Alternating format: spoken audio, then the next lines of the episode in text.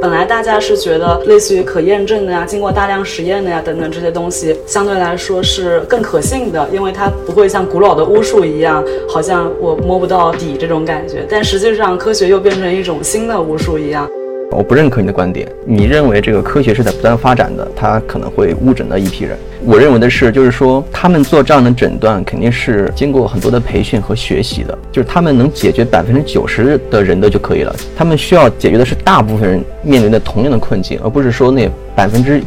从统计学上说，可能的确如此，但是疾病它并不是说统计学可以去简单描述的。那疾病就是当它落在你身上的时候，就是全部。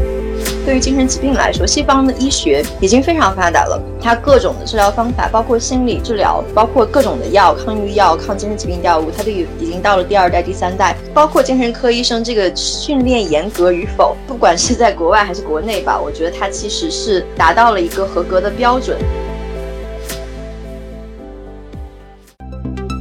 您现在收听的是由神经现实出品的播客节目《神经漫游》。神经现实专注于神经科学、认知科学和精神病学等领域的深度报道和前沿解读。关注微信公众号“神经现实”，获取更多新鲜资讯。大家好，欢迎来到神经现实的新一期的播客栏目《神经漫游》。那么这一期呢，我们可能会对之前的抑郁症的话题做一个更深入的讨论，可能会有更多的细节。嗯，我们会针对 B 站、哔哩哔哩上面的抑郁症和躁郁症的这个疾病生态做一些讨论。那么今天呢，我们也邀请到了神经现实在这个领域非常厉害的几位朋友，然后跟我们一起来谈一谈这个话题。那么，呃，我叫 Birdy，是神经现实的主创。我们今天邀请到了小卡。大家好，我是小卡，是次秒栖息地的主创，也是之前 B 站抑郁图鉴的作者。然后大霞。嗨，你好，我是王大侠。呃，我也在 B 站，非常喜欢 B 站，在 B 站做了几期视频。那么今天呢，也和大家分享一下，作为一个精神从业者人员、精神健康从业人员，如何在 B 站营造一个更好的氛围，给 B 站的，因为我们看到很多用户，呃，上传了自己关于抑郁症啊或者焦虑症的一些视频。那我们今天主要和大家聊一聊这个话题，就是说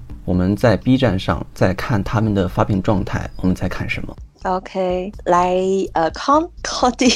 嗯，Cody 啊，我是 Cody，在现在在纽约读心理学的博士，平常没事干也会上一上 B 站，嗯，谢谢大家。OK，来，王春天，嗯，大家好，我是王春天，是神经现实的另一位副主编。好的，那我们就是来开始讨论一下这个话题哈。那么首先，就我其实就如果说站在一个对精神健康或者说对精神疾病不是很了解的这个角度，可能会问你为什么要单把哔哩哔哩拎出来，然后来讨论上面的精神疾病的这个生态，或者说是抑郁症、躁郁症的生态。那么小卡能给我们稍微介绍一下吗？嗯，好的。当然，第一个原因是我自己也是 B 站的资深用户，而且也是一名 UP 主，所以很早就有关注到这样的趋势。那么呢，在在最近的一两年里面，我发现这个趋势是有增无涨，所以就持续的进行了一下关注。那么，如果说为什么是把 B 站单独拎出来，而不是说知乎或者是说豆瓣？那是因为 B 站有它比较特别的社区生态。第一个是呢，它年轻人非常的多。第二个是在这边很多内容的进行不是以问答为主的，譬如说知乎或者贴吧，可能很多是简短的问答，但是呢，B 站的话，它更多的是一个呃非常个人化的，然后用很多时间力气去做出作品，更像是一种倾诉或者是一种表现表达等等。相对来说，它的内容量更大，情感也会更加丰富一些。嗯，所以这也是选择 B 站的一个原因吧。那，嗯，我看到就是因为你当时做 B 站抑郁图鉴的那个活动的时候，然后包括后面神经现实其实也有转发这次活动，包括我个人也就参加了 B 站抑郁图鉴就小卡的这次活动，然后也就神经现实有转发那篇文章，就写的很详实，而且很多数据，然后包括各方面也做了比较细致的这个分析，就希望小卡。稍微给我们介绍一下你做的这个相关的观察，然后包括就是你在里面得到了哪一些，就你觉得可能比较值得跟大家分享的这样一些点。嗯，好的。我这次观察实际上是请了几个小伙伴，然后我们把 B 站上先是搜抑郁症或者躁郁症以及抑郁这几个关键词去做一个检索，然后把前面。比较热度比较高的视频拿出来看，很多点击量都是在万以上，那么最高的可能会到几十万，最少的也有一两万左右。嗯，所以还是根据热度去做的这么一个筛选和整理。那么在具体内容上，其实之前的那篇文章有比较详细的记录。我们首先说一个话语分析吧。话语分析更多的是一个主观视角比较多，比如说家人朋友不理解我，不理解抑郁症，我的问题被轻视，呃，我不需要不合适的安慰等等，集中在自己的状态和自己的需求，然后也会有。我很孤独，活着很痛苦，我很累，呃，我想解脱。特别是像生而为人，我很抱歉这样非常日式的一句话，这种也是在情感上的表达。那么呢，还会有一些是迷惑和求助，我不知道怎么样了，呃，我是不是生病？我找不到医生，什么样的咨询师是合理的？等等，这些属于是求助。那么还会有一些就是态度上的判断和建议，比如说抑郁症是病，一定要去看医生等等，这些都是属于建议。不过建议的部分相对来说占比没有那么多，我自己的判断是情感表达和状态的呈现会更多一些。那么这个是内容部分。那在形式方面，B 站其实提供了非常多的表达形式。有一些人他会去像做 Vlog 一样，把自己吃药的或者看病的过程拍下来；有一些人呢，则是直接做一个分享，面对着镜头说出自己的感受。那么还有一些会用手书，手书也是 B 站一个比较特别的形式，有一点点像 PPT，但很多是用一些自己手绘的东西或者是配图来呈现出。自己的配声音来呈现出自己的一个情绪，还会有人通过剪辑的方式，比如把一些所谓的治愈系，就是导致抑郁的那种视频做一个集合，从而去发出自己的声音。呃，大概是这些。当然，比较特别的是一些正在处于一个比较，我们不去说抑郁状态吧，我们更精确的的说是正在处于一个呃需要帮助或者需要痛苦或者悲伤之中的这些 UP 主，他会直接抛出自己正。在哭啊，或者进行一些行为的这么一些视频吧，也就是比较正在进行时的那些东西。嗯，好。那我看到，其实你做的文章，包括做活动的过程中，蛮多你的观察的。那在这些观察里，你觉得最值得跟我们分享，或者说你觉得跟你预想的也不一样的一些点是什么？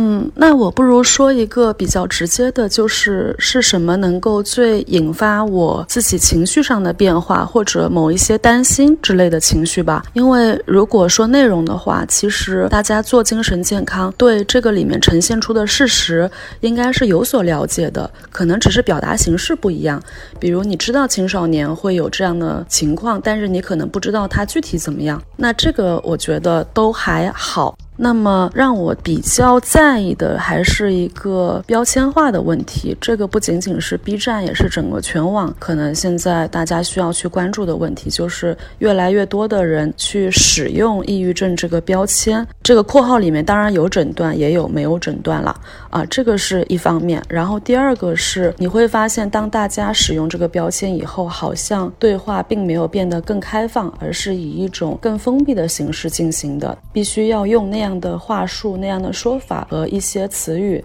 从而避免掉伤害，避免掉误解，但是也有可能避免了更多的讨论以及比较好的帮助的发生，这都是我可能比较担心的。比如，我们没有办法去认为所有人对抑郁症的通识教育的程度是一致的。那么，当有一个人抛出一个抑郁症的视频，下面可能会有人说：“哦，这个也是抑郁症，我觉得抑郁症是怎么怎么样。”那么，他就可能会受到很多人的一个反问，或者是很多人被冒犯到。大家会觉得你好像不了解抑郁症，或者你不该说这样的话。也就是说，他会有一个比较隐含的行为规范，就是什么是该说，什么是不该说的。这个是呃，我是比较客观的去描述这个。当然，我们可以结合具体案例，比如你说抑郁症不是病，这个很容易去冒犯到别人。比如你去说抑郁症，比如说自己也能好，或者说呃，抑郁症可以不去长期服药，这些东西都是会引发很多大面积的大家的争论或者争争吵的吧？啊，那么可能还会有一些不是这种很偏病理的，还有还会有一些会说抑郁症的人怎么还会怎么怎么。样？就比如怎么还会出来剖视频啊，或者说我抑郁的时候我就没这样啊，等等等等，关于个体反应的一些区别吧。那么第二个就是说，大家会把抑郁症更多的形容成抑郁症是心地善良的人，然后抑郁症不会去伤害别人等等。但是我们知道这是与事实并不相符的，所以这也是一个需要讨论的。嗯，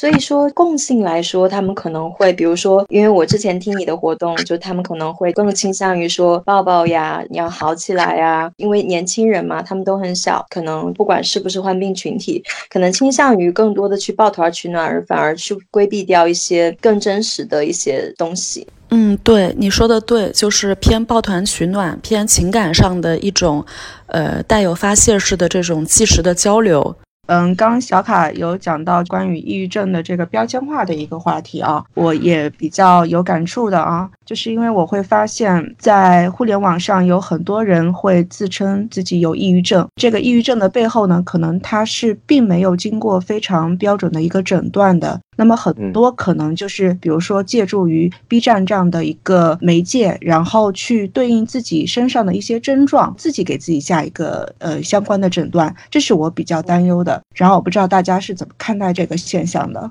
嗯。我觉得很多情况就是对于用户来说，或者对于普通用户来说，他如果得病，那么他的很多行为就可以有理由了，他就做出某些行为就可以被原谅了，他就不用承担责任了。嗯，确实是这样。就是如果你给自己扣上一个疾病的帽子以后，可能确实会有一些便利，或者说是一些可以偷懒的地方。这个对于青少年，包括他们的成长，确实也有也有影响。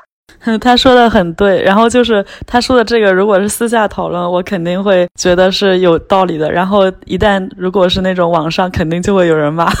没关系，我们不怕别人骂的。而且我还认为有一个观点，就是就是说，很多人认为这个抑郁病、抑郁症啊，他会完全的康复，这就导致了很多人对很多人他就觉得自己得这个病也没什么大不了，或者说他倾向于自己得这个病，因为得这个病有很多好处，所以他倾向于自己得病。对，就是会有一种主观上蛮想要我通过一种疾病，然后我可以从中获得一些好处，从而去逃避一些事情这样。而且这个群体可能是在青少年群体中相对来说会稍微多一点，因为青少年群体相对是一个学业比较压力比较大的这样子的一个群体，可能对这些新生事物的一些接受能力也比较高，嗯，以及包括就是他们。可以比较依赖于家庭中的其他人等等之类的，比如说像一些经济上的一些问题啊等等。据我观察，好像呃在这个方面占比会稍微多一点，不知道是不是这样？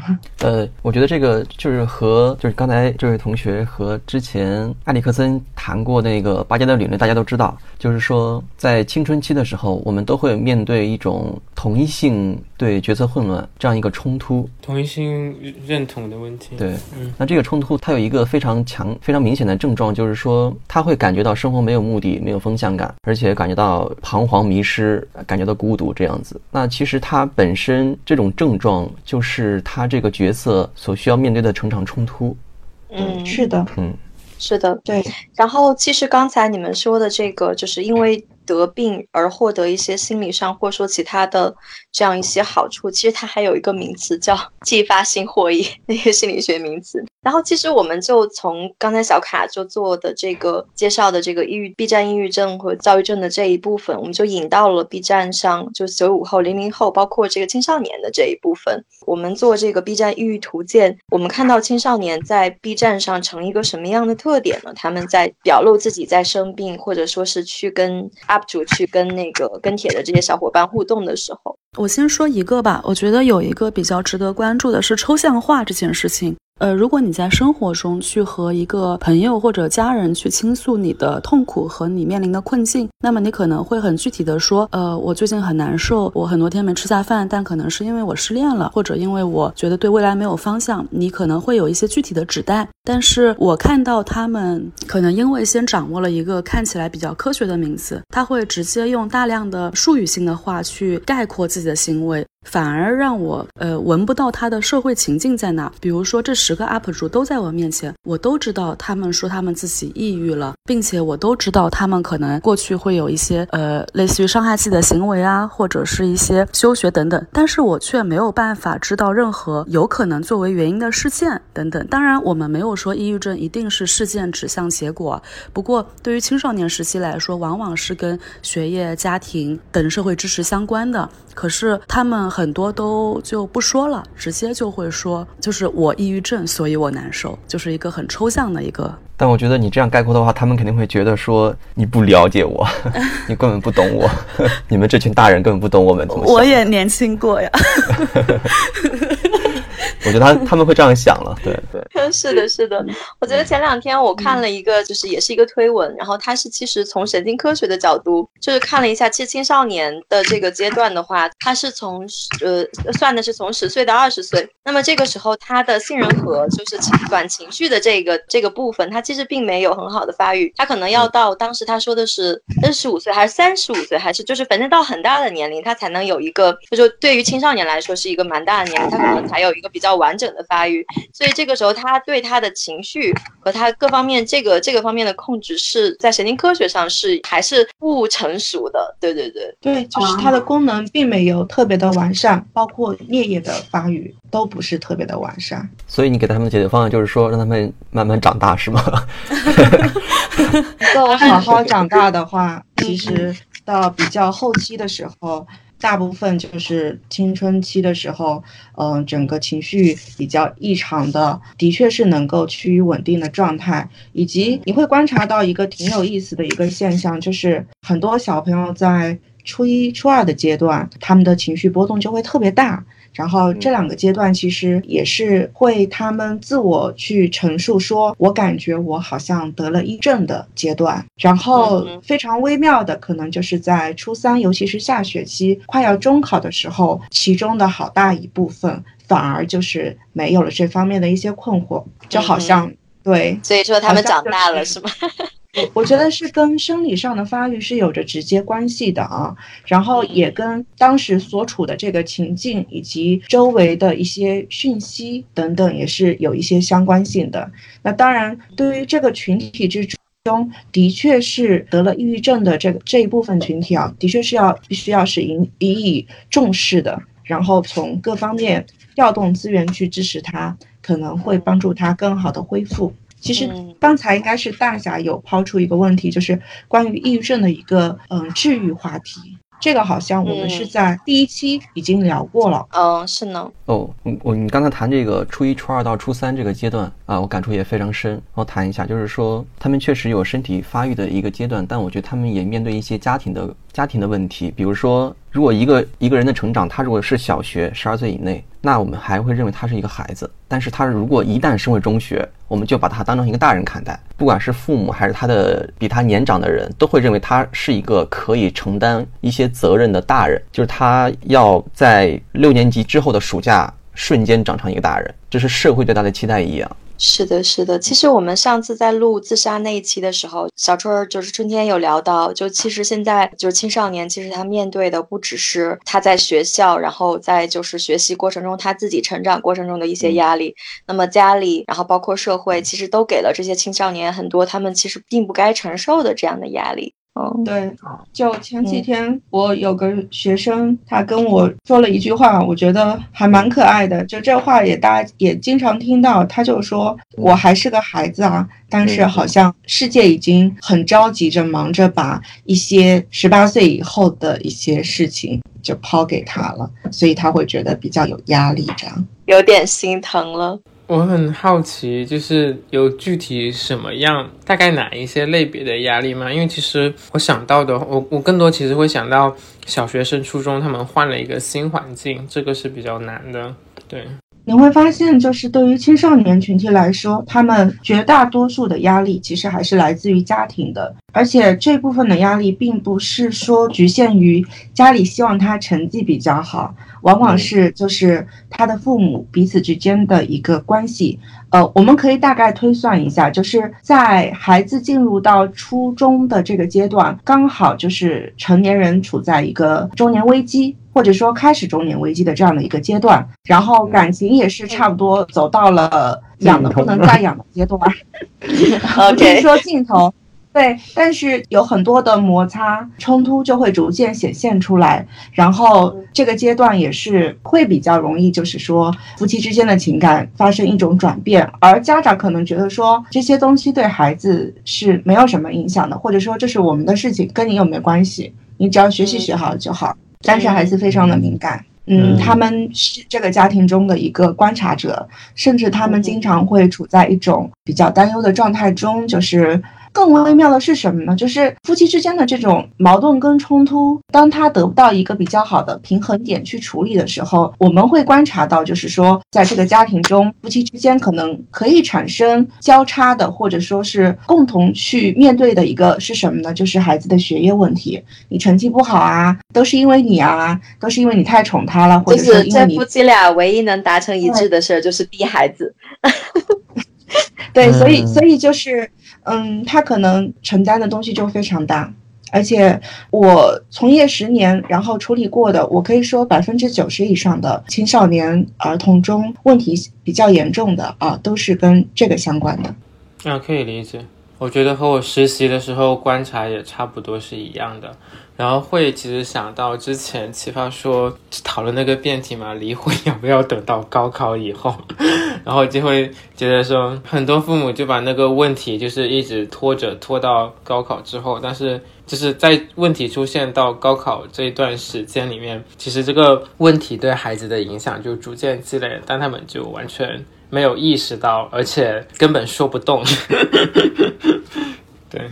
是的，是的。然后这里其实父母也非常的、非常的，就是也不能说纯粹就是说一定是理好或者说不理好。其实孩子的心态也是非常矛盾的。他一方面其实还蛮希望就是家庭是完整的，但是另外一方面呢又不希望就是这种完整是以好像一种一种非常伟大的是为了他这样子去完成的。然后在这个过程中呢，又是比如说在凌晨三四点，然后听到父母在吵架，那其实小孩子都知道的，就不是离不离的问题。刚才强调的就是说，父母有些父母把那个他们自己不去面对问题，然后他们把问题硬是要拖到高考以后。然后现场父母反映出的一个态度就是，就是他们好像没有就在观点或者说是在那个行为方面，就是相比于另一边的年轻人来说，他们的灵活性没有那么高。对，对，他们的票数纹丝不动。我对那一期印象特别深刻，就是即使他们会给另外一方鼓掌，然后或者怎么样，但是他们的票数纹丝不动，就是完全就是一点都不动，就是拒绝做任何的修整，就是要等到高考以后再离婚，就印象特别深刻。这是一个文化传承的问题啊，它其实我觉得还是挺复杂的一个问题。然后，呃，其实我之前有听到一个说法，但我。并不知道他有没有非常具体的那个例子能够给他佐证，可能是说我们上一代人，像我们的父母那一代，我们应该都属于一代人哈，就是懒一懒都属于一代人。然后我们父母那一代可能只有百分之二十的婚姻是幸福的，就比较圆满的那种，那可能另外百分之八十就是可能都会有一些问题。然后刚才我看到，就青少年面临的可能还不只是就来自家庭的，可能是呃父母这边的压力。那么就是来自学校的，他们自身要面对的还有很多，就比如说，嗯，小卡，嗯，就是刚刚在那个微信里面更新了一下，就是大家会比较说到的校园霸凌，还有身体变化，特别是女孩她的那个第一次月经来潮，然后还有体型上的东西。当然，学业是个老话题，我们先放在一边。呃，但并不代表它不重要，只不过说校园霸凌跟身体变化这些是随着，呃，网络上对于这些话题的讨论，包括对于霸凌、对于性别平等的讨论，而把整个讨论氛围带出来以后，作为这些讨论的参与者和信息接收者的 B 站用户，他们也会去呃加入到这些事情来，所以他提的可能会更多一些。嗯哼，以及就是校园霸凌，在某些时候是因为他身体上的一些变化导致的，就尤其是体型上可能不是特别的理想啊，以及就是说在外貌上，外貌上可能跟主流审美相差比较大的时候，这个群体他蛮容易受到校园霸凌的。嗯哼，明白。然后刚才其实大侠有说到一句话，就是是不是就是让他们好好长大就好了？但就是真的是我们等他们好好长大这样一件事情，就并没有那么容易。然后就是所以说，其实就是也看到他他们在抱团儿来到 B 站，然后他愿意在 B 站上刷这个番剧，然后也愿意在 B 站上跟这个 B 站的小伙伴来做互动的时候，那我们在 B 站，就是我们这些工作人员在 B 站能做一些什么，或者说是他们。为什么会集体来到 B 站去吐槽这件事情？那么 B 站和其他平台在这个精神健康这方面的传播会有什么不一样呢？小卡能给我们讲一下吗？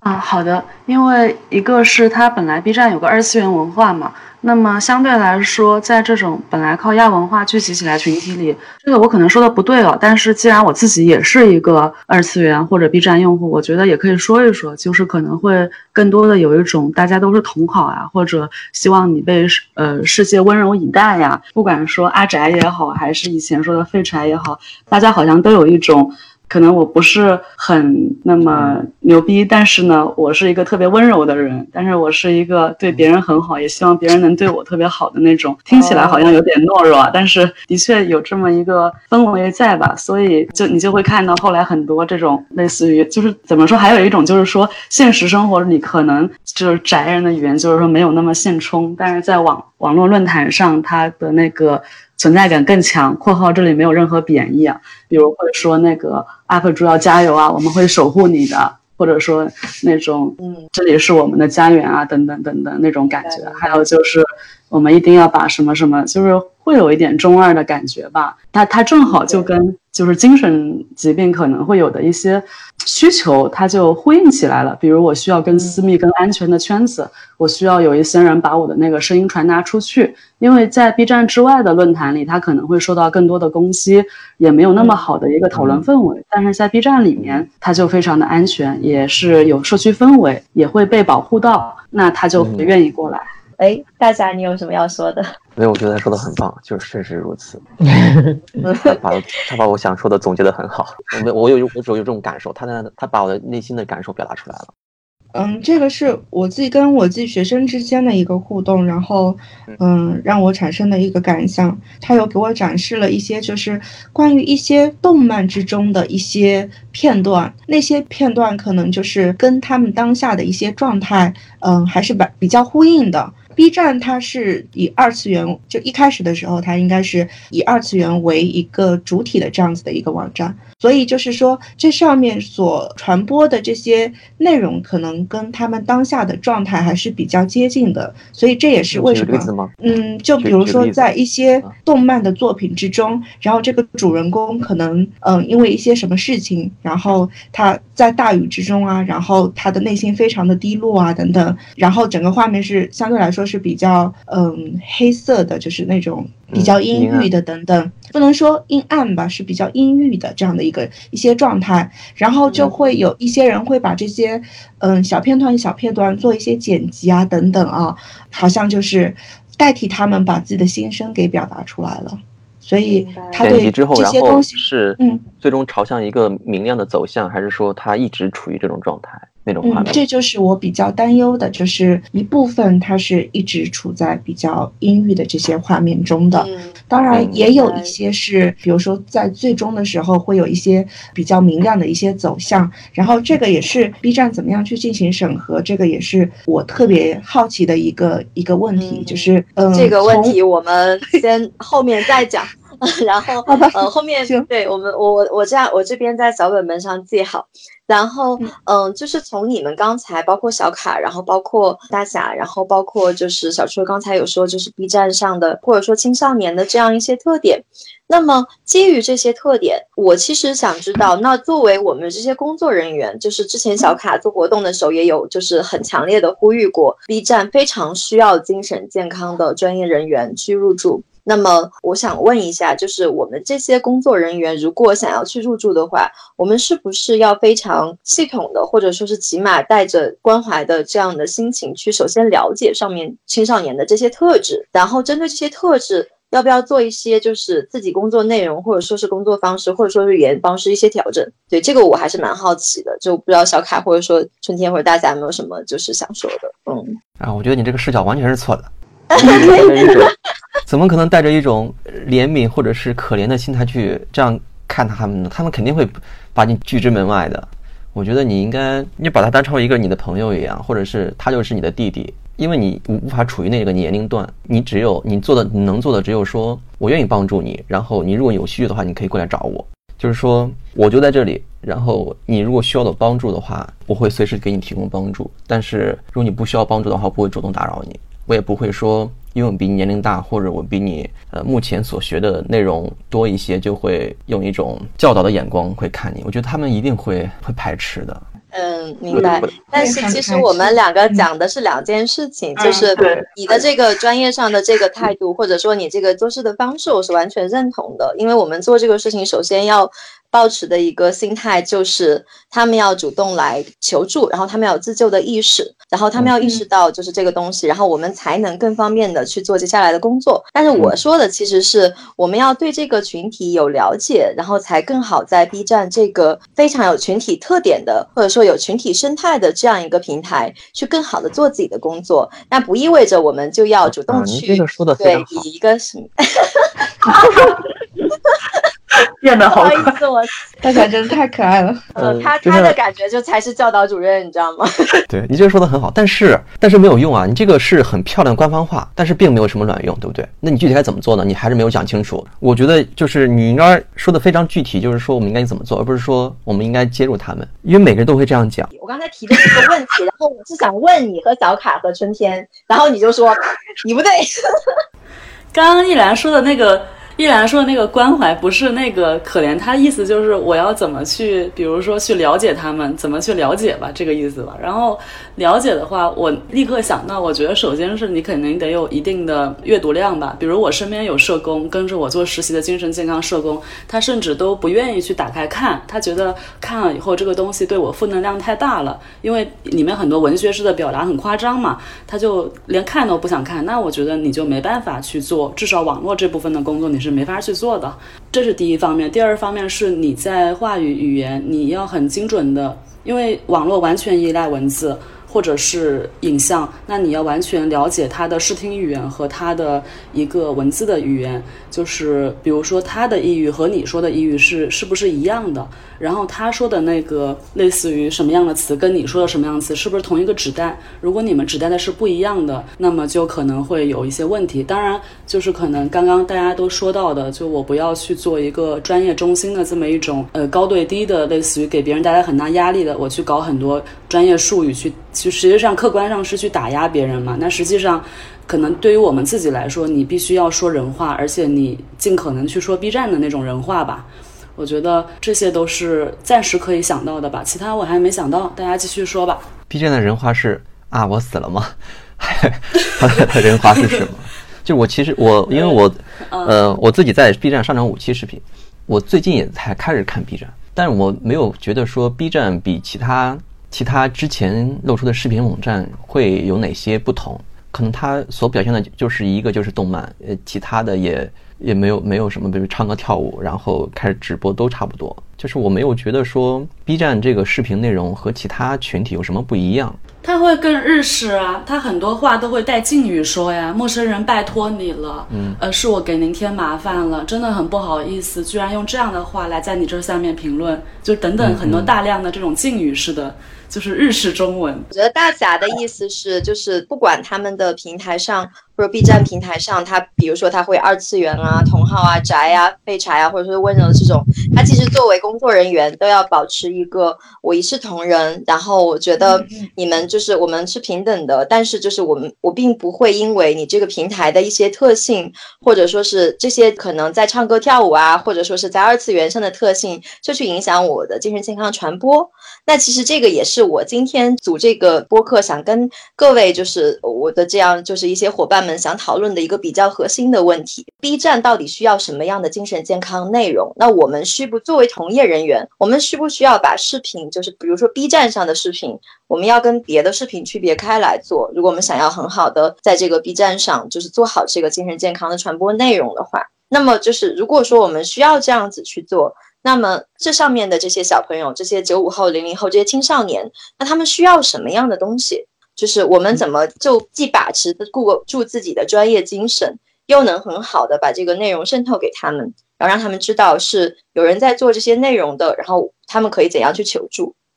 我有个问题，就是在 B 站做精神健康科普视频之前，先讲一下国内目前也有在其他平台做这个视频科普，他们是怎么做的？要不然没有办法有一个比较的背景或基础。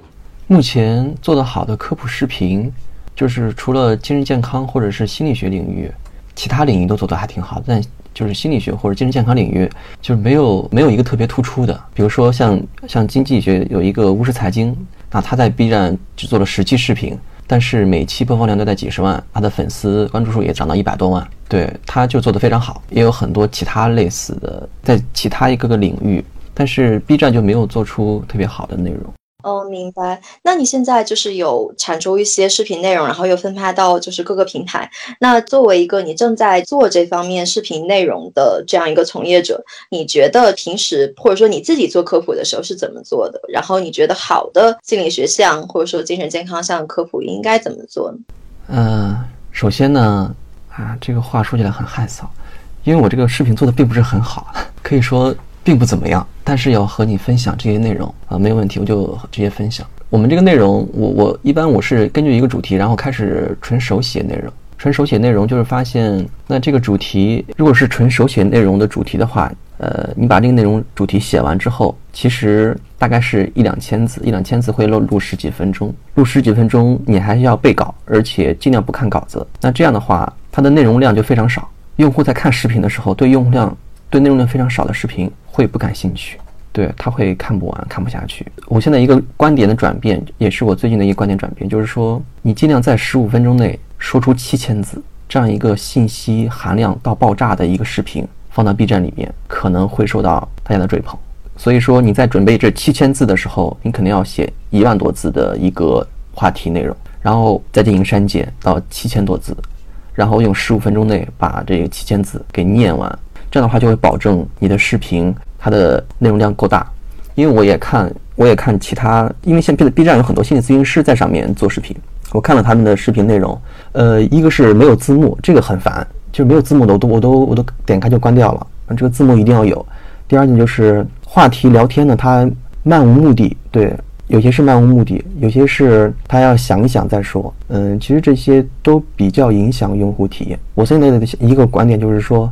一定要内容量足够大，足够到爆炸，然后用户点开就他就不能走开，他就觉得这个内容听起来非常有意思。但这我也在摸索，大家互相交流，因为我也是在呃一开始初创期这样。明白。嗯，其实关于心理学科普内容的，在网易公开课上，它的这个数据可能相对会比较好一点。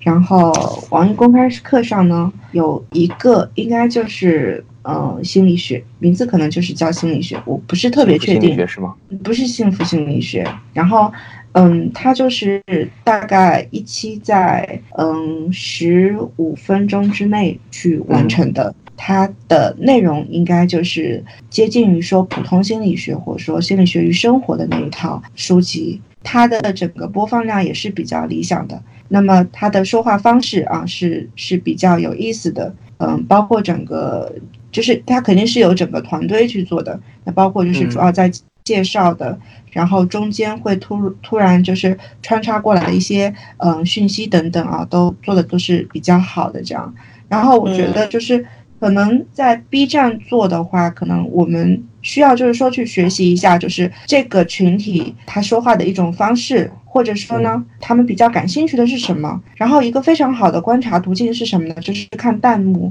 弹幕是 B 站的语言，我觉得是可以这么说吧，小卡。可以的，对，因为我是昨天刚好跟一个嗯九五后吃饭，然后他有讲到，就是如果他现在在 B 站上，他比较喜欢在 B 站上看一些视频等等，因为 B 站上有很多弹幕，他觉得弹幕很有意思。然后其实通过其他的一些途径，比如说网盘。也可以看到相同的一些视频，但是他不想要去看，因为因为就是说网盘中的视频是没有弹幕的。对，我我插一句，因为我之前有人听听别人说过，就是说因为看弹幕就觉得自己不独孤独。好，插完了，你继续说。其实 B 站也好，其他网站也好，可能就是在不同媒体上做科普，只是就是相当于说是对这个市场进行一个调查吧。嗯，这个市场主要用户他的他的特质是怎么样子的？这样，就大家使用的话语不一样。对，就是话语不一样，其他我们核心输出的内容应该还是要呃非常一致的。这样，明白。那么，嗯。可能这个，因为我做视频没有经验哈，但是我之前有做过相关的编辑，然后做就是文字上的这个科普内容，尤其是这个方向的，还是嗯，就算做过吧。然后我觉得现在其实就市面上我们能看到的东西大概是什么样呢？呃，有一类是，就比如说它会很多相似的内容，就抄来抄去的内容，就专业的内容很可能是抄来抄去，但这个专业内容不一定准确。然后，然后。然后，另外就是他的文风就很比较呆板，就是相对来说，他并没有因为精神健康或者精神真正的精神疾病群体，他并没有很高的受教育程度。所以说说白了，就是像小卡说，他没有说人话。然后另外就是他总喜欢，比如说赶热点也好，或者说是他起一个很吓人的题目也好，因为在网文上，就是网络，就是像我们现在看到这些推文，就很多是这种特点啊。包括其实之前 Cody 也是，就是我们有合作，就是我有约稿。就找他写过就类似的文章。然后包括就小卡其实也做过类似文字的内容。就我们其实我现在其实我整个做科普的，不管是文字还是说做活动，我其实有一个想法，我不知道大家是怎么想的。就其实不管是活动我们这种输出，还是说视频，还是说文字，其实如果说你能更通俗，然后更有意思，把精神健康内容用一个很松弛的方式，一个很舒服的方式传达出去，其实它内容非常的严肃，是这样的。然后我们也就在专业词汇的字眼上。要咬得非常死啊，包括就像小卡说的，呃，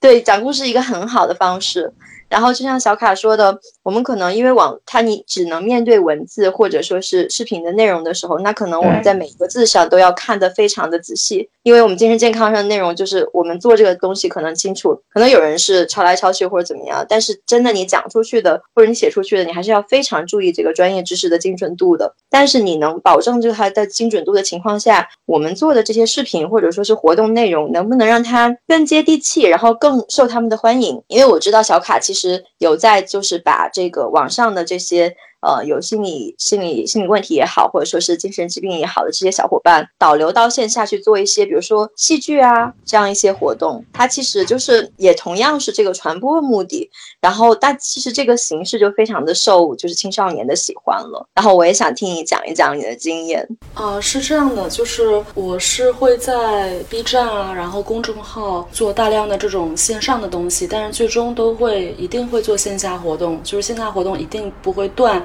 因为一个是去掉你的落差，去掉你在网上了解他和你真实看到的那个落差，了解一个他相对更加具体的形象。第二个是可以面对面的去做一个反馈，就你觉得我之前做的怎么样，或者我实际去跟他用什么方法做，用什么话去说的时候，哪里可能不太那个 哦。当然，我补充一下，就是我现在所有说的这些东西，可能都会更加比较偏社会工作的视角，所以就是服务性质会更多一点，嗯，就比较偏服务嘛。呃，我自己的可能经验就是活泼的形式的确更好。然后像我现在大量的活动，百分之九十都没有说是一个精神健康活动，百分之九十都是说呃重建人跟人的连接，然后呃共创一种公共空间，呃，然后可能会呃说一说你的烦恼啊等等，更多的是这样子。当然，吸引过来的人里面有没有有诊断的患者是有的，然后有没有其实是。正在处在最艰难情况的患者，其实是有的。那么他们也会给你的活动带来很大的变数，这个就是需要你提前去预估和后面去反复复盘的地方了。哦，想参与你的活动啊？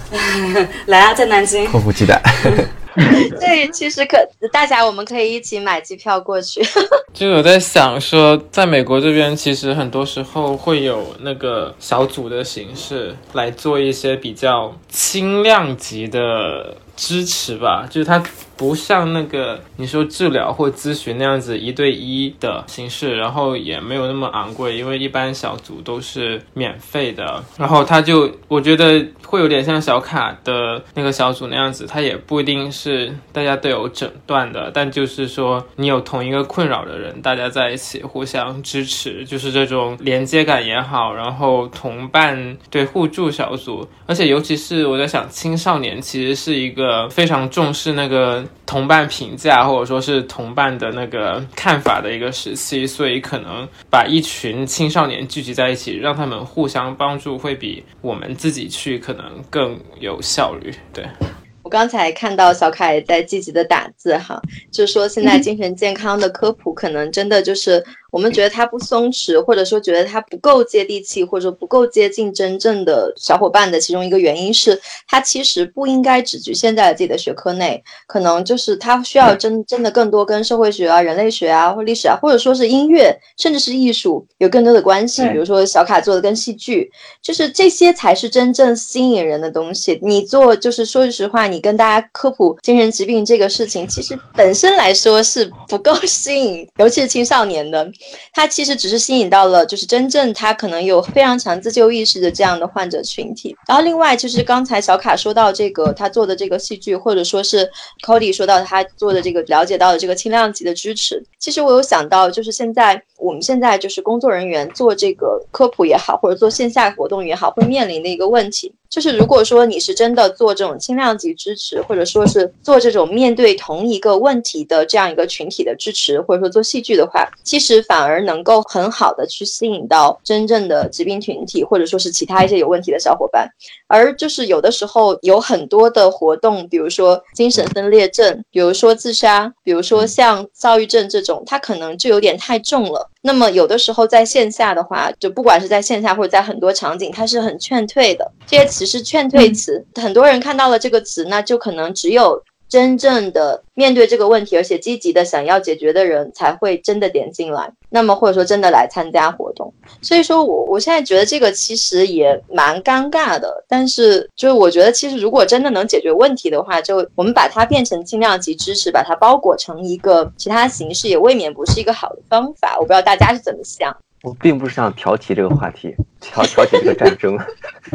你你来你来，但是但是你这个想法就是说。那我们实用为主，那中医是否实用呢？也实用，有些它就确实治好了病，那确实它是不是有用的呢？就是说，包括刚才谈到说，这个不管是舞动心理治疗，还是绘画心理治疗，还是插花心理治疗，它它可能是有用的，但是它没有在科学上证明它它是有用的。我觉得你这样说，我就不是特别的高兴了，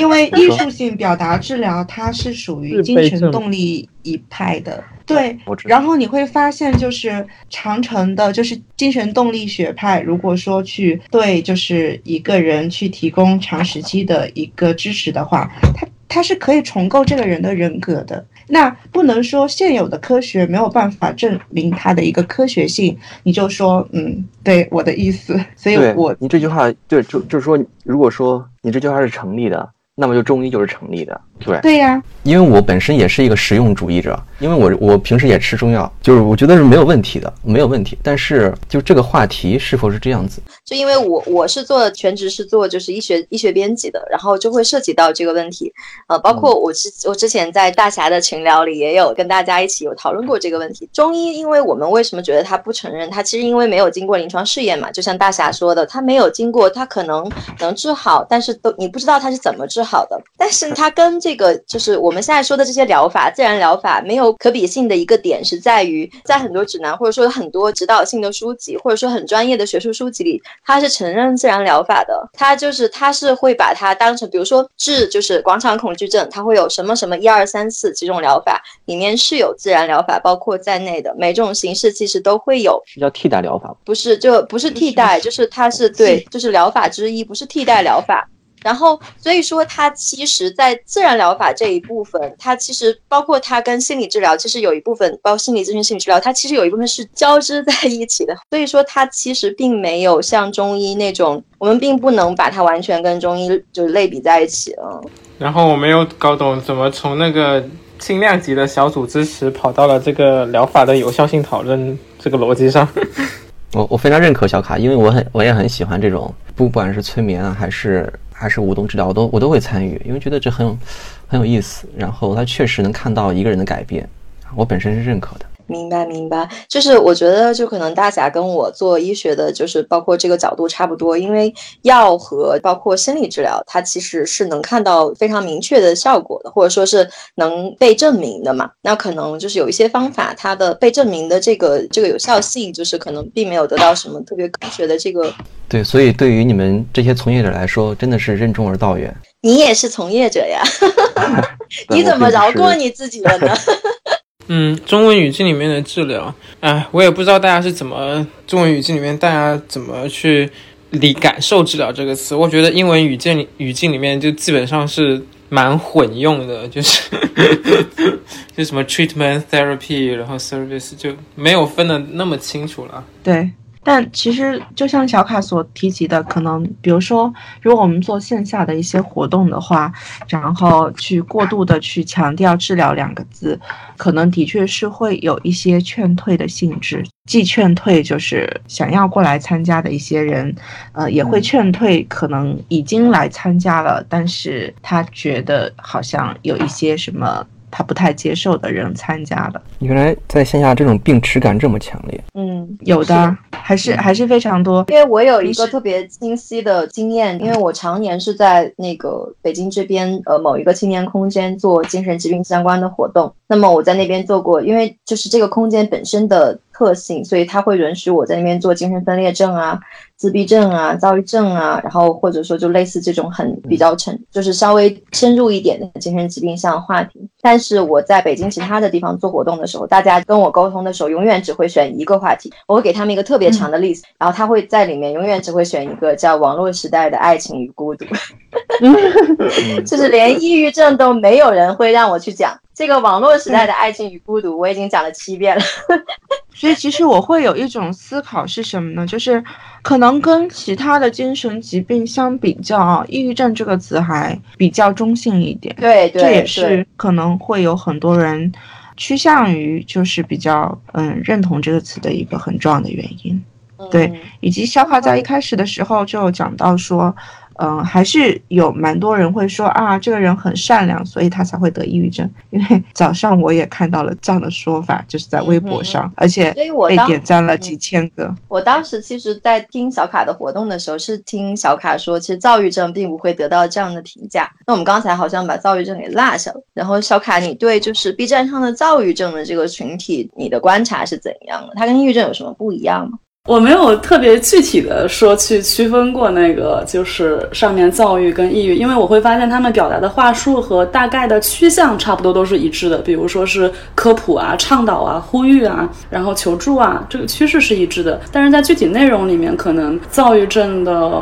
患者或者认为自己是的这些人，他会更加急切的去做一个科普者跟倡导者，就是双向情感障碍，呃，类似于不是抑郁症啊，躁郁。和和抑郁有区别呀，等等等等，就是他会因为他目前的处境要求他不得不先做一个科普的人。然后再去做下面的一些事情。然后这里我想多插一个小小的话题，虽然和 B 站关系不大，但是我觉得这个也会最后在 B 站上反映出来，就是说大量的行业内的交流，包括呃和广大线下患者的交流的一个情况，就是我会发现内部也有歧视链，就是不少抑郁的那个患者，他会觉得躁郁的患者很危险啊，类似于不敢带他们玩啊，或者怎么样，或者还会有一些优越感，就是我抑郁我还好啊，哎，那他比我更可怜，他是躁郁，就是这个，我觉得我就点到为止。没有，都会觉得金分更可怜，是吧？哎，对对对。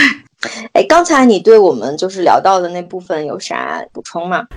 哎，就是治疗，哎，治疗，我刚刚正在打字呢。就是那个，刚刚不是说到一个英文语境里面是混用的嘛？然后其实这里可能会有一个前提，就是实际上在相对精神健康做得更好的一些地区，它的那个各个学科分类相对明确，然后在精神健康的处理方面是各司其职。就虽然可能我们这边叫什么治疗，那边是什么治疗，但是有个大前提，就是大家是一个呃系统协调的这么一个，它是说医学。发挥医学该发挥的作用，那么心理发挥心理，社工发挥社工，还有其他的各种各样的。但是在中文语境里面，一个是医学受现在已经是独大了嘛，那么另外就是其他所有的都是一种非常野蛮生长，然后良莠不齐的情况。那么大家这个时候就去拿治疗去当虎旗，去夸大或者狭隘化这个手法本身，然后同时也加上患者的因为信息不对称，他也的更多的诉求就是在治疗，因为我们的患者更多对康复他是没有概念，他觉得有病治病病好了没事儿了，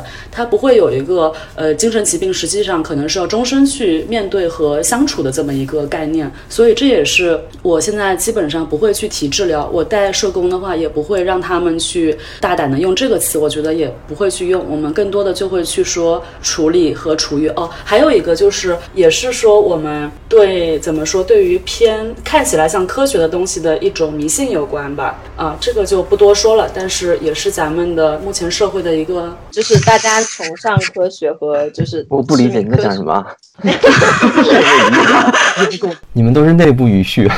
对，就是就是一个东西，比如说一个医生，他实际上这个医生可能不行，他可能有过度诊断、诊断不足或者呃诊断错误的这种问题都在，他可能呃受的医学教育和他对精神疾病的处理都不行，但是因为他是医生，所以他有很大的话语权，然后他的那个患者对他也会更加去言听计从一些，等等等等。但那边就是因为他会觉得这个是医院嘛，医院这个东西它就是呃对的呀，等等，这是专家呀，就这种感觉。对，然后。还有一个就是，大家现在就很多就是怎么说，也是这个本来是个好事，但是好事到后面又变得有点可怕。就是本来大家是觉得类似于可验证的呀、经过大量实验的呀等等这些东西，相对来说是更可信的，因为它不会像古老的巫术一样，好像我摸不到底这种感觉。但实际上，科学又变成一种新的巫术一样。其实实际上，科学是什么？实际上你应该是能够不断的去推翻、不断的去质疑、不断的去怀疑。对，可能现在大家可能就觉得，哦，这个东西只要是因为医疗更偏生理嘛，也更偏生化科学，然后就会。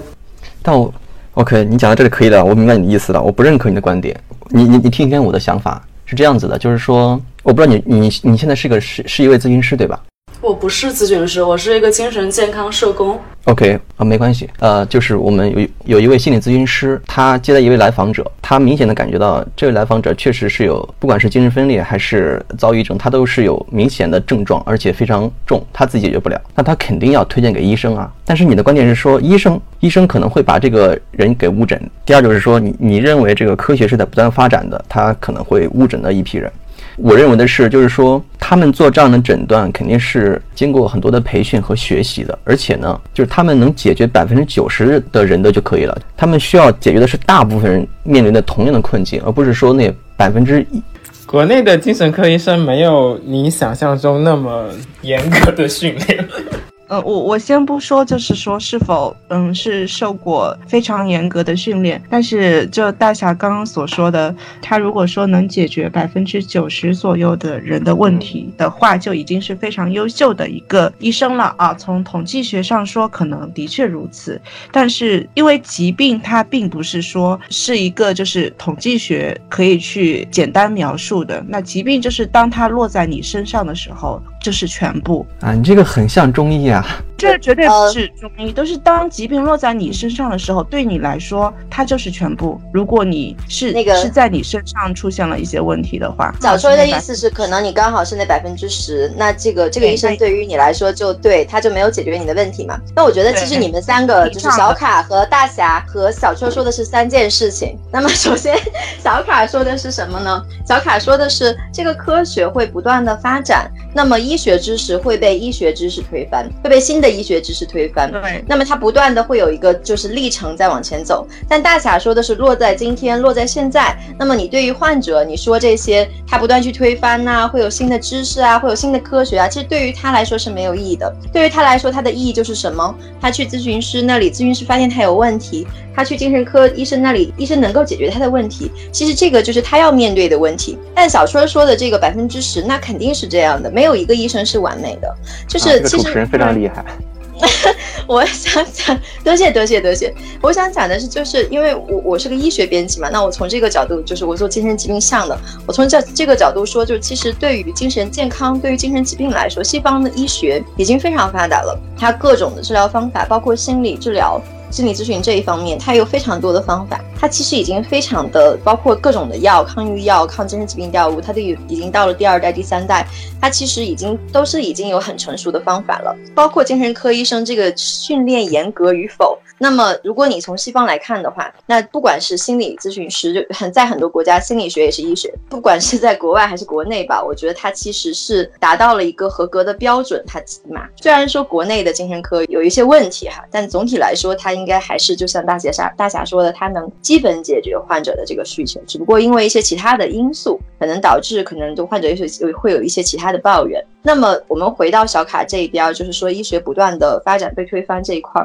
我我其实蛮想说的是，作为一个精神健康从业者。就是你能看到，确实会有很多新的观点，而且关于抑郁症这个东西的成因，包括它是不是就是我们现在主流，或者说是我们绝对会推崇的是，呃，推荐他们去服药，推荐他们去，呃，推荐他们去看医生，然后遵医嘱去服药这样子。但是其实抗抑郁药对于很多人呢也是不响应的。那么包括抗精神疾病药物，也不是对所有精神病患都有用的。那对于这方面的话，可能真的需要我们对它的神经机制，包括它的疾病类型，有一个更好的划分，等待新的知识给我们更多的力量。这个是这个样子。那么包括心理治疗也是，可能需要一些更新的方法，一些更有用的方法。然后包括我们的社会支持，国内现在基本是社会支持缺失的状态，家庭支持也不是很好。那么等社会的教育，包括这个社会支持上来了，能够给每个患者更好的这个生存的这个这样一个环境，它其实需要时间的。但是就是现在来看，对于我们这些想要可能把一部分患者的，就是他身边的这个生态，包括他的这个状况拉到一个更好的这样一个状况，我觉得作为从业人员，我们能做什么？包括就是在这样一个状况下，然后包括在非常好。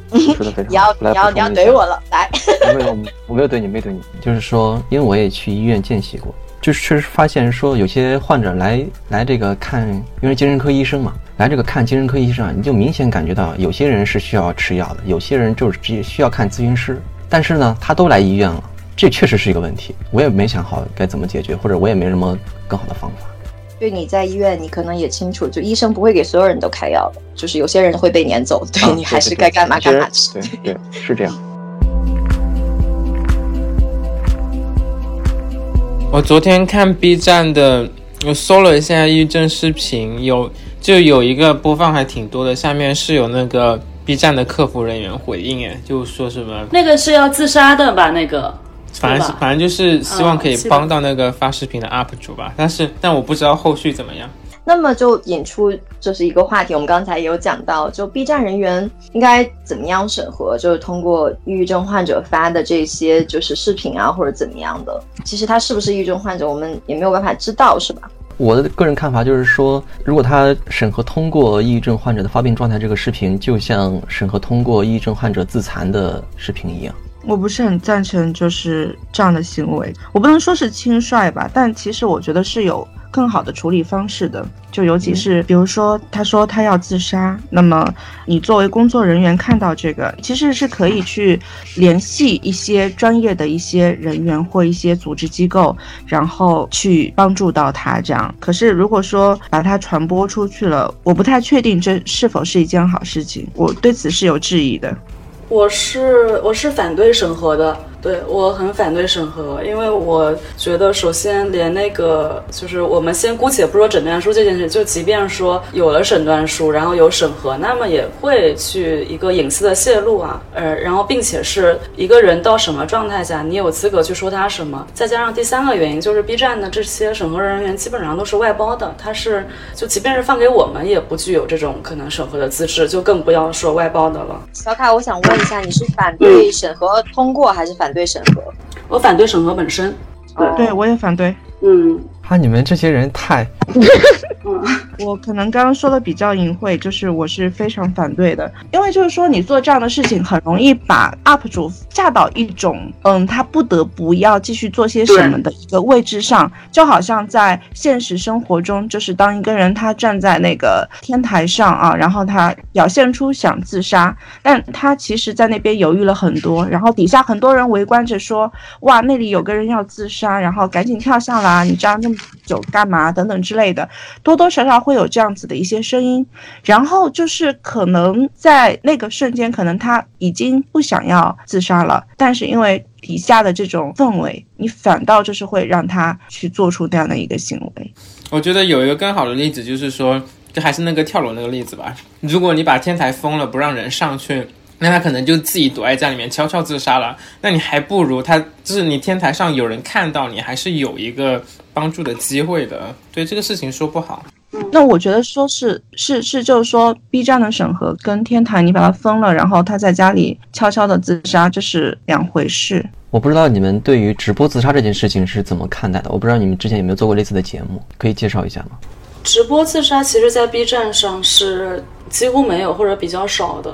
呃，我是这样看待的，就是我觉得现在 B 站能做的，就第一就是因为我们知道知乎，如果你搜索自杀的话，知乎上面会有一个弹窗。会告诉你，呃，你可能现在需要帮助，你可以拨打以下电话。那 B 站它现在能做，就是说，它可以像都 YouTube 一样，呃，在你点开这些视频的时候，它它会引导，它可以做一个引导页面，嗯，告诉你这个视频可能对你有负面影响，你是否要点开，要确认一下。然后，如果你看完之后，还告诉你说，也许你对抑郁症有很多看法。或许你不知道该怎么做，你可以看下面这些内容。我觉得它是有一个很好的，它就它是可以这样做的。嗯，对，我觉得这是可以去模仿的一个地方。对，就引导引导比那个审核封杀本身要更好一点。而且我还有一想法，就是它不应该再放出呃青少年发病的状态这种这种视频。它的否否定原因就是说，我们发现你处于一种崩溃的状态或者是边缘，那么我们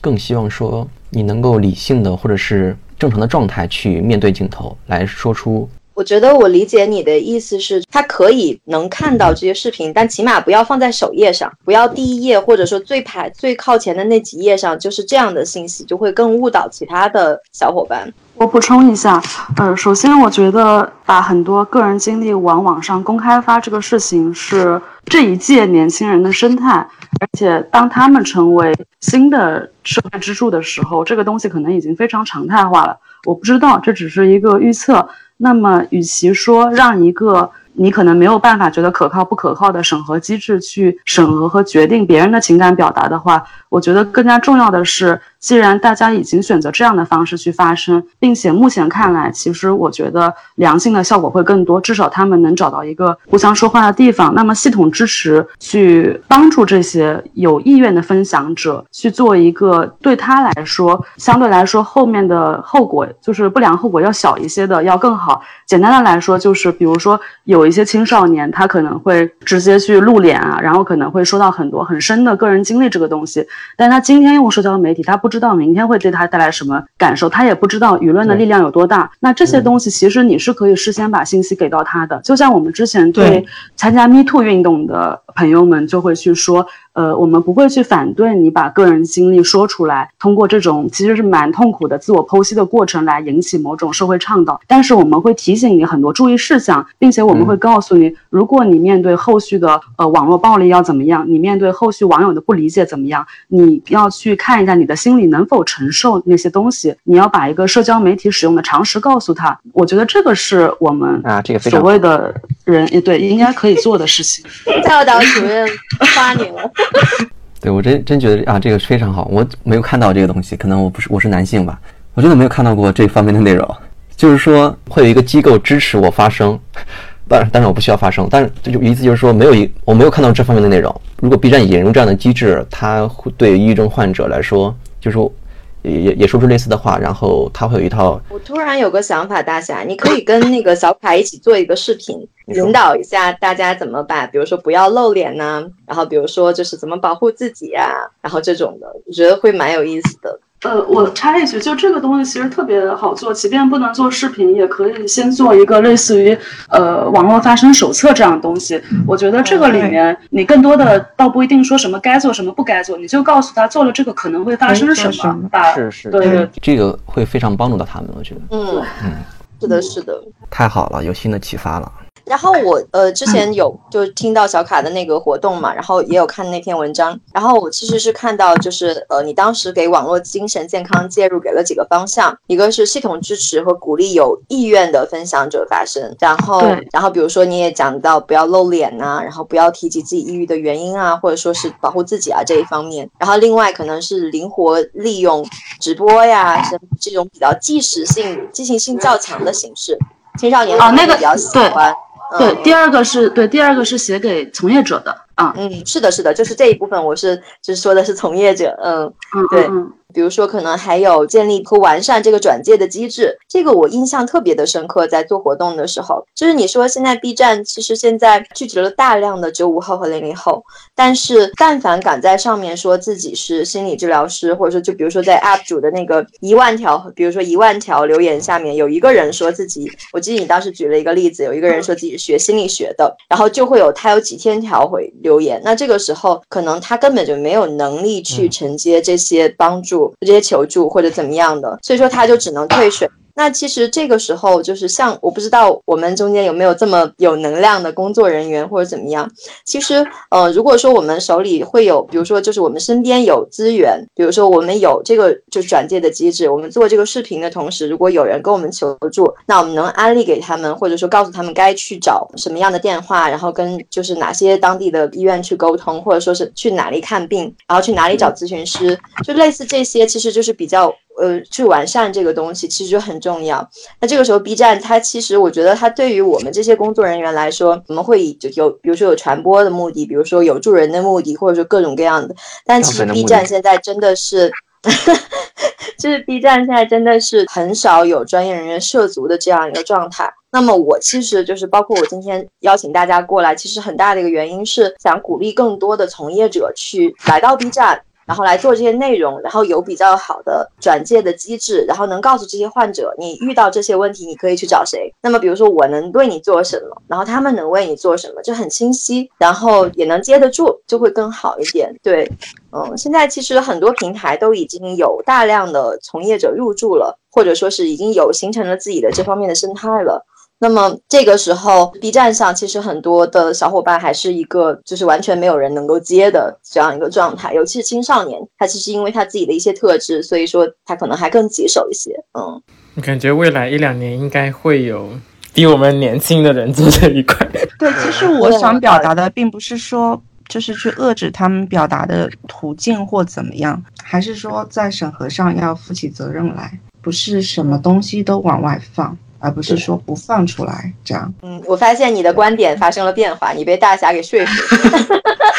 我补充一个，就是就是审核，我有个个人经验，我我觉得其实挺有意思的，就是比如说我也在 B 站上传过我自己哭，就是花哭上呃三十分钟四十分钟吧，然后有社会实验的部分，也有，哎呀，你这个好关心人啊，那个。就是我那个标题，就是说做了八年社工，然后到头来留下了悔恨的眼泪，然后我就传了，然后现在呃阅读量大概在四千七左右，评论在一百一十二，每天都会有很多人私信我，类似于鼓励啊什么怎么样。简单来说，他们虽然支持不到我，但是其实我当时剖这个视频本身，实际上是以一种就是故意用这种，呃、你看我这样，但我也会哭，然后去给他们做一个支持吧。其实我想讨论的不是这一点，我想讨论的是，如果就是我我剖的时候，其实我是有预期的。如果我当时其实没有预期，后面感觉不好，其实这个剖出来的一个社交后果我已经承担到了，就是可能会有很多人看到我脆弱的一面这个东西。那这个东西其实是一个审核机制没办法做的。那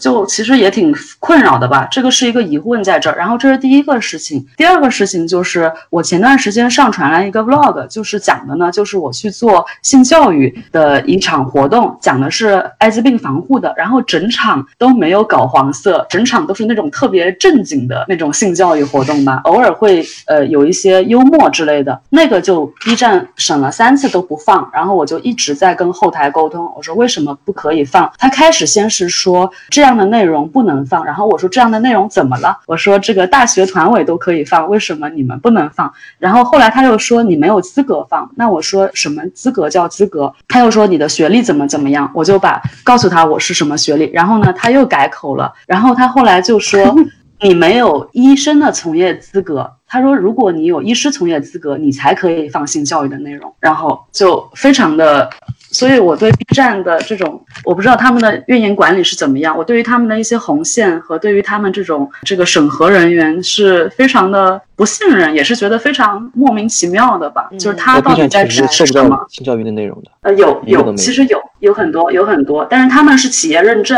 对他们是或者是那种大 V 百万大 V，就你如果你是素人想去做这些，他又不让你做。我觉得这个就非常的诡异吧。然后，那精神健康却呈现出了另外一种，就是百花齐放、野蛮生长。那这个真的很奇怪，因为如果说是高压线的话，一般也是，就是精神健康一般也是某种高压线，但是他却这样去，我我不知道他们是怎么想的，我就补充一下。我觉得你第一个问题非常好，就是说你怎么知道他就不愿意把自己的哭的视频往上放啊？这个是非常需要揣摩用色用户心理的，你根本揣测不到。其实我有，就是我是今天紧急补课的时候。不过我先回应一下小卡，因为你那个哭的视频，我其实周五在办公室看了。然后就是我其实很被你带动，就是我觉得作为从业人员，就其实我们，因为我们私下里就是交流的时候，我知道你当时的那个状况，因为你跟我讲过嘛。其实我是蛮理解从业人员会遇到很多的问题，然后也会遇到很多的就觉得自己错付了的那个阶段。然后这个其实之前我我跟小凯有聊过，想就是我们再换一期播客再来聊一聊，就从业人员的这个状况，什么样的人在做这些事情。然后嗯，刚才大侠有说到这个，你怎么判断他们是故意让别人看到他们哭呢，还是真的是哭呢？就是我就今天有搜这个 B 站抑郁症这些关键词，我就看到。有这样一句话叫 “B 站人均抑郁症”，然后我不知道你们怎么看这个说法。就是他们说很多人会在 B 站上，不管是网红还是说素人，还是说谁，都会在 B 站上通过说自己是抑郁症来博得同情，然后或者说是来博得，就比如说自己本身是一个不太受人欢迎的网红，那么我通过告诉别人我有抑郁症，那是大家就是就会在道德上对他的 judge 会减轻很多。我不知道你们怎么看？他都得病了，你还想怎么样？我认为啊，如果一个人啊，真是没有去医院诊断，没有吃药，那真的不算抑郁症。他就是没有去医院做诊断就不算，但没有吃药应该不一定。啊，没有吃药不一定，但是他就是他如果真的说自己有抑郁症，首先他他应该去医院做一个诊断，而不是他自己说把自己的症状进行一些网络上的症状匹配，就说自己是。嗯，对，这个很重要。就很多青少年也会，就是看着那个症状，觉得自己像，然后就说我有抑郁症。就成年人其实也会这么做。就是很多人来找我求助，就说有抑郁症，然后我说就是诊断了吗？怎么做的？他说没有。我然后那个我说那你怎么知道我有抑郁症？他说我就我给自己做了个诊断，就 是就是很无语。我还非常认可，就是我在讲，如果是一个咨询师听到了这样的话，他的第一个反应就是说。那这位来访者或者这位患者，他渴望被我们看到什么？对他，他在背后的需求是什么？他想要什么？而不是说我们去责骂他，去奚落他。嗯，对对，因为他承认自己，承认自己脆弱或者承认自己有问题，这本身也是一件有勇气的事情。嗯嗯，说得好，说得很好，教导主任。赶紧我觉得这种大家互相去说。真的抑郁症，你是真的抑郁症，你是假的，我是真的，你是假的。然后我更严重的，我也没怎么样，本身就是现在很这种社会达尔文主义吧，就这种更强的人更有理，或者你就应该要很强才可以，或者是如果你不够强，那你先把证书拿出来，你得是盖章认证的抑郁症。但是有很多痛苦是没有办法盖章的，也是医学表现没办法归类的。是的，那怎么办呢？就是我们会遇到一个情况，包括在知乎上，包括在就是很多平台上都会有这种，当一个大家不是很喜欢的名人或者是网红说自己有抑郁症的时候，大家倾向于更强烈的去辱骂他们，或者用网络暴力去攻击他们，就是因为他们没有晒出那一纸确诊的这个诊断书，他们就真的没有吗？或者说是你就能去，就是因为你对他们的这个揣测。然后就对他们进行更多的责骂，或者说就就对对。那这个这个背后，其实除了呃一些我们都能揣测到的原因，其实还有一个就是大家就之前就是把抑郁症比较浪漫化，从可能零零年、零三年一开始，就张国荣啊、崔永元那会儿，把抑郁症整个都弄得一种像是，就它就不是一个日常。那么既然它是一个比较对比较浪漫化的东西，那么你这样一个我讨厌的人，你怎么可以得呢？就是，对对对对，而且就是就有一些很客观的，他会给出很多东西，比如说抑郁症的诊断应该是什么什么样的，然后那你现在没有诊断，那你把抑郁症是一张伞嘛？很多人就是知乎上有人说抑郁症是把伞。那你靠这个伞撑住了，那同时其实你是挤压了真正抑郁症患者的空间。那么他们再来说自己有抑郁症的时候，大家会觉得哦，你就是瞎说而已，你只是拿这个逃避什么什么，你是想让我们可怜而已。所以说反而挤压了真正抑郁症患者的利益。嗯，就所以就是最开始我不是说一个抽象化嘛，我是觉得大家可以说我抑郁，甚至你可以说我有抑郁症，因为你这个说不违法。但是你能不能再多一句，就是我怎么了？就大家现在都在说我是什么，我是抑郁，但是你为什么不说说你怎么了？你身上发生什么了？这个其实是能够获得整个网络对你的同理的一个很好的一个策略吧。嗯嗯嗯，对，具体去表达就是自己当下的一些状态，是可以获得更多的一些社会支持吧。嗯嗯，是的。那我们今天就大家还有其他的问题吗？就是针对今天的话题也好，然后或者说就是对小卡或者对大家对就是这个任意参加的一位小伙伴有没有什么问题？我想听大家的自我介绍，就是我想听大家更多的自我介绍。那我先来吧。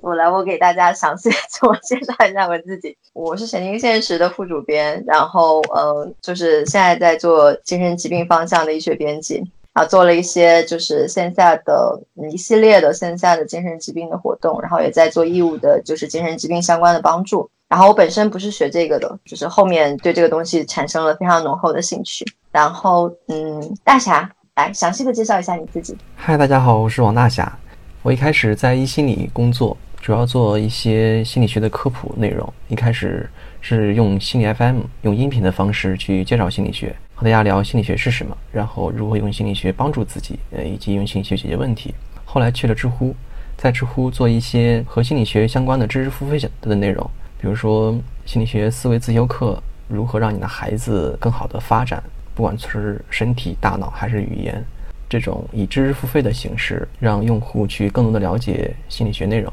那紧接着呢，呃，在一家图书出版公司，以推广书、推广心理学书，让用户更多的了解心理学。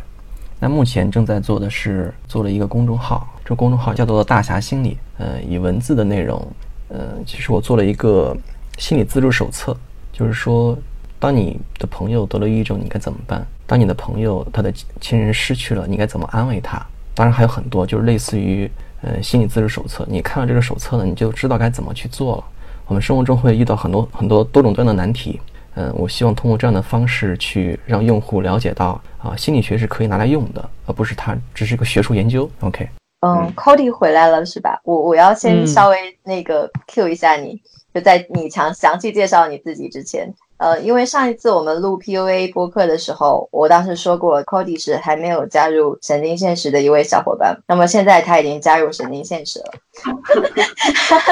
呃，事隔一个星期，还是两个星期。然后欢迎还没有加入神经现实的在场的小伙伴们，呃，积极加入神经现实。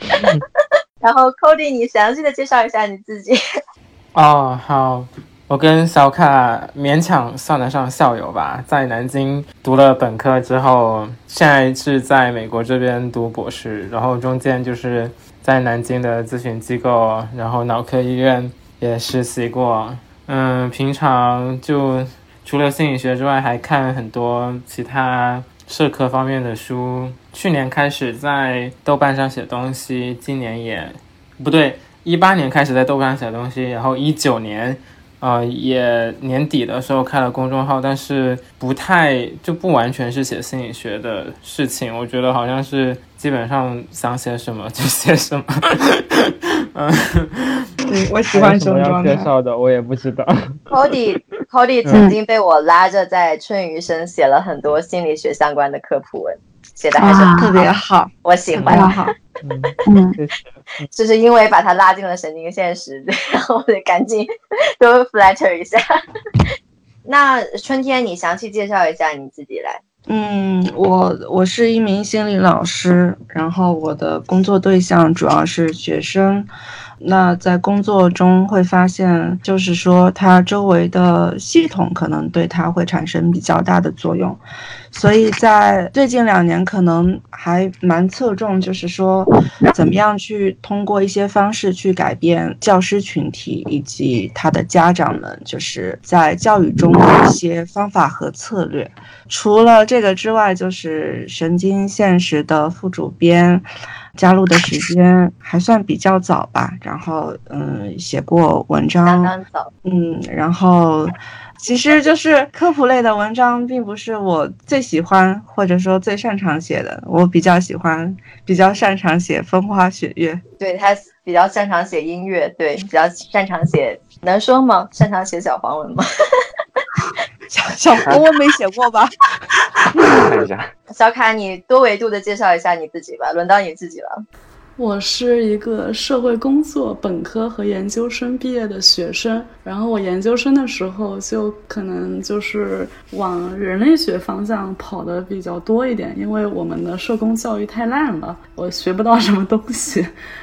然后精神健康方面，说是精神健康社会工作研究生毕业，但是跟人家那个呃美国或者港台的没法比，都是靠自己做田野和大量的各种找资料去看嘛，所以我一直觉得不太系统，但可能就实践多一点吧。然后呢，呃，打个广告，就是每年都会做一个抑郁症主题的展览，然后连续做了三年，二零二零年肯定也会做，初步还是定在上海，到时候大家看看有没有可能一起搞搞事情。就是我觉得我再给你一个机会，再大声的念出一下你的公众号的名字，四鸟栖息地。因为张国荣说那个什么鸟是没有脚的，刺鸟栖息地。刺鸟哦，张国荣哦，原来是这个来源。刺鸟栖息地，我来给你读一遍，叫刺鸟栖息地。哇，大侠，你的普通话好标准哦。我也打个广告吧，来，我的公众号啊叫。一心人，一一二三的一心就是心里的心，然后人很简单的三个字。你对自己的普通话没有自信是不是？对，因为听过了大侠的普通话之后，瞬间也漏气了。啊，这个一心人很像一心理。对啊，当时想名字，我想说就取个简单的吧。对，不是一个一，因为是简体的一。对，工作人员呕心沥血传播知识，也非常努力夹带私货的播客。好的，我们已经录到了，呃，十二点二十半夜这么晚，然后那就呃辛苦大家，然后我们下次再见，然后希望还没有加入神经现实的小伙伴们积极的加入神经现实，就大家晚安好了，晚安，拜拜。您刚刚收听的是神经现实旗下的播客节目《神经漫游》，神经漫游意在漫游神经与认知科学之领域，揭示认知表象与内里之趣味，由此连接业余与大众之智慧。我们强烈推荐您使用泛用型播客客户端收听我们的节目，这是第一时间听到节目并得到完整资料的最佳方法。搜索“神经漫游”，你也可以在网易云音乐、喜马拉雅、哔哩哔哩、H FM 和 Spotify 等平台找到我们。